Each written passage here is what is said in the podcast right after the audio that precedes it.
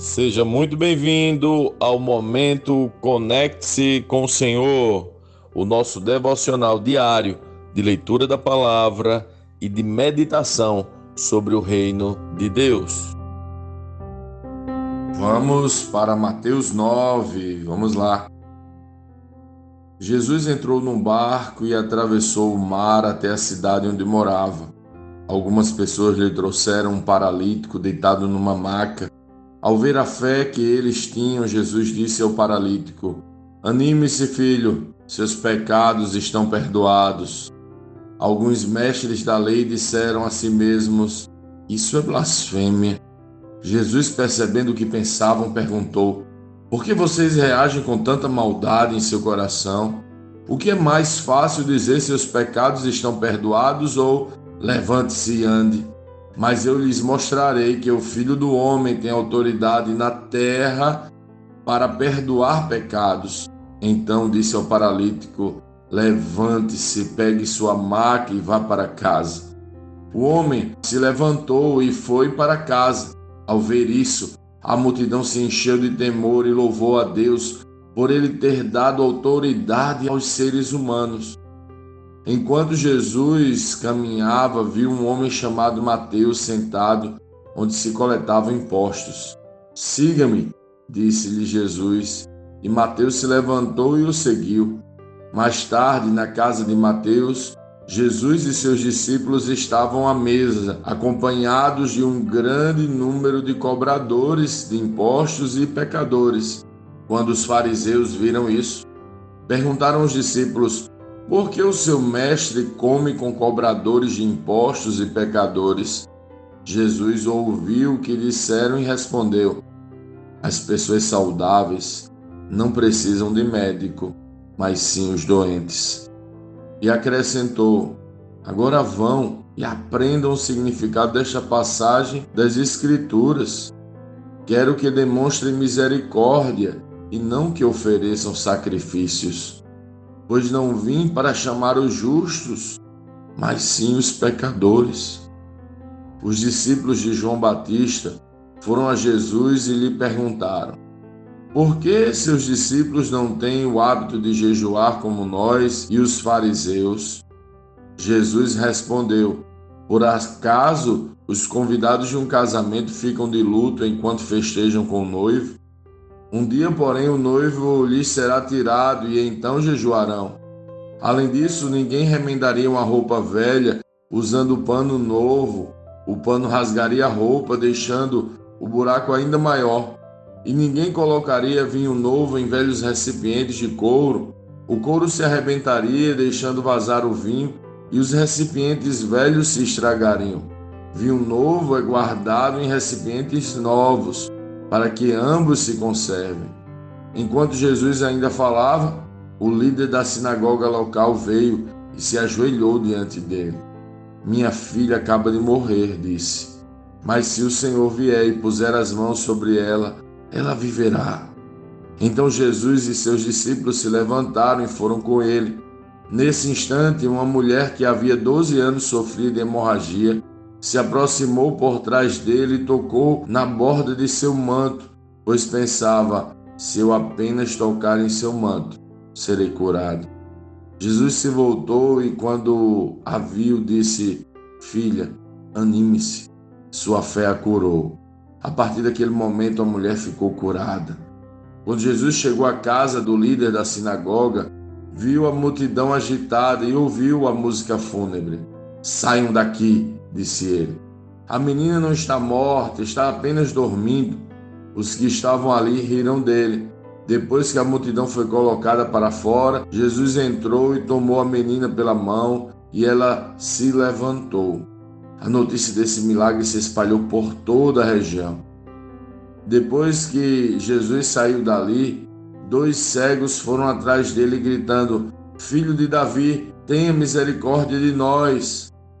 Quando Jesus entrou em casa, os cegos se aproximaram e ele lhes perguntou: Vocês creem que eu posso fazê-los ver? Sim, Senhor, responderam eles. Ele tocou nos olhos dos dois e disse: Seja feito conforme a sua fé. Então os olhos deles se abriram e puderam ver.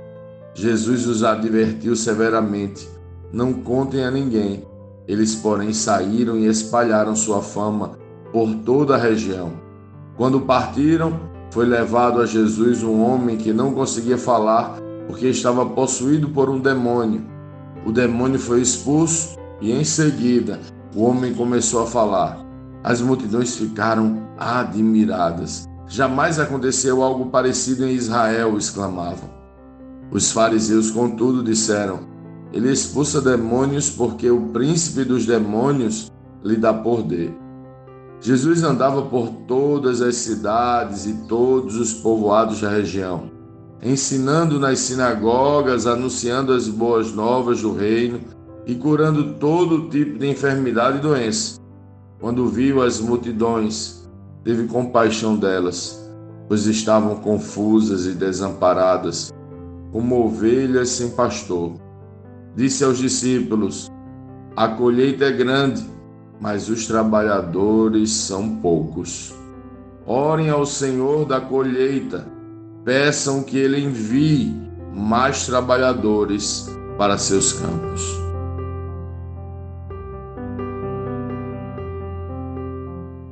Lendo este capítulo de hoje, nós precisamos responder: como Cristo lê esse texto?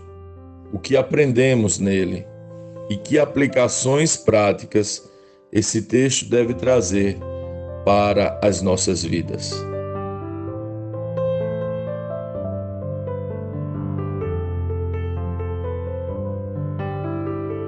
Jesus vai por toda parte curando e declarando seu amor pelos pecadores. Este capítulo é muito importante, pois o autor narra o dia em que ele mesmo foi chamado. Mateus era visto como um traidor para o povo judeu. Os religiosos consideravam os cobradores de impostos como a pior classe de pessoas. Mas Jesus vê Mateus e o chama para segui-lo. Fico imaginando como Mateus reagiu naquele dia. Como deve ter se sentido amado.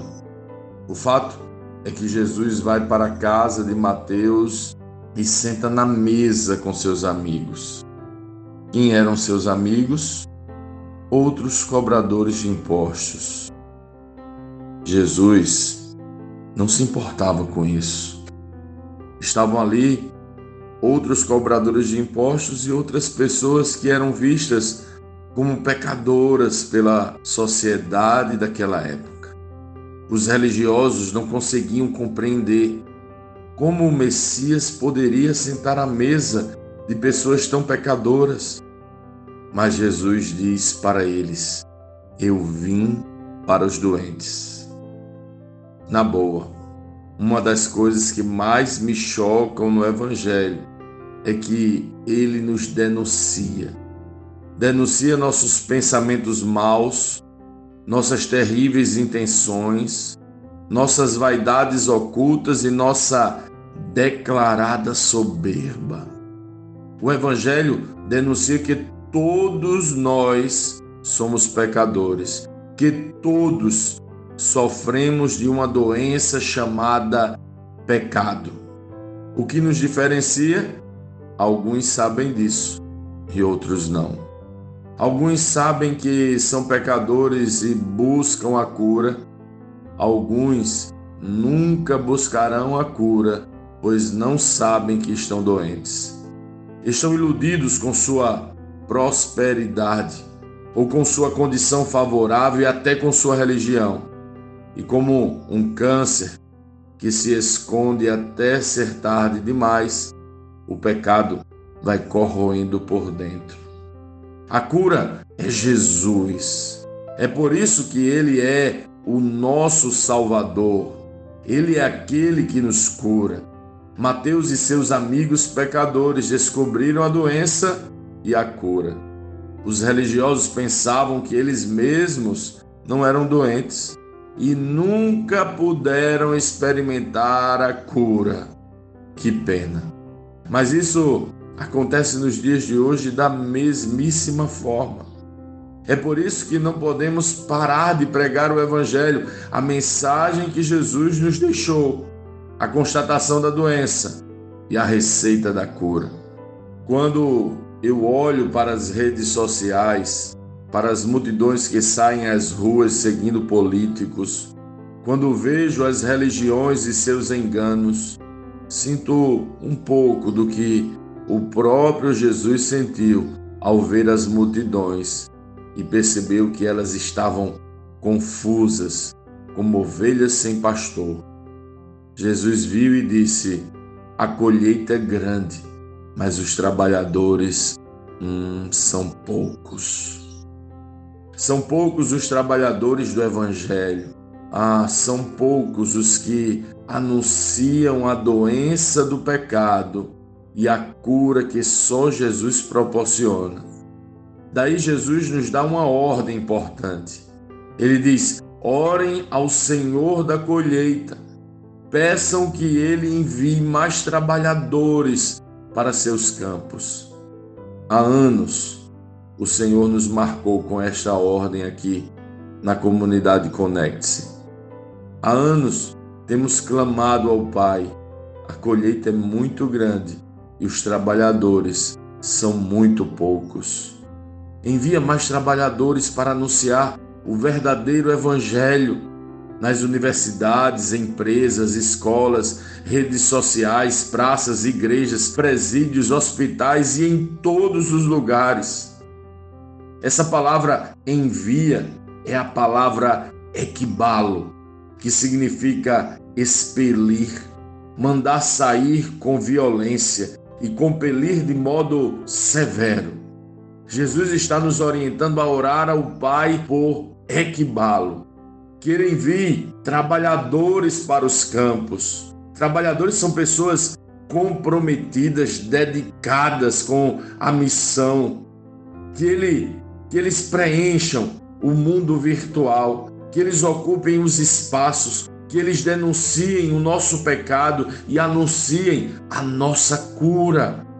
Há anos oramos por isso. Será que você é fruto dessa nossa oração? Eu não sei em que ano, em que momento, em que dia, da onde você está ouvindo este podcast, esta mensagem, mas eu tenho uma certeza: se essa mensagem chegou a você, é porque o Pai está te enviando, está te levantando como um dos seus trabalhadores para anunciar e para trabalhar no campo, anunciando o pecado e a cura. Tenho certeza que somos frutos desta oração de outros servos.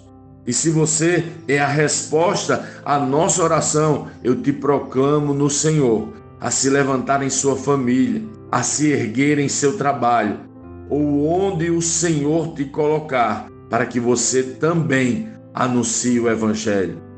Mas, seguindo a oração de Jesus, eu te chamo a orar junto conosco por equibalo.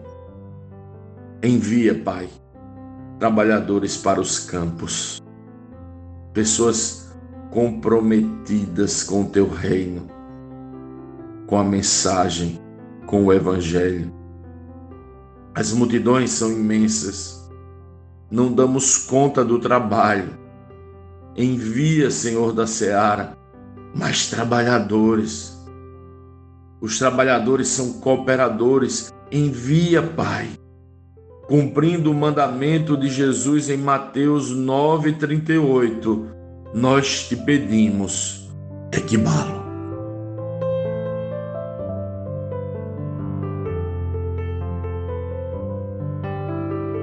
Sim, que bom ter você neste devocional e poder compartilhar o Evangelho. Mas, como sempre dizemos, o texto de hoje, o texto de cada dia, tem muito mais para oferecer, muito mesmo.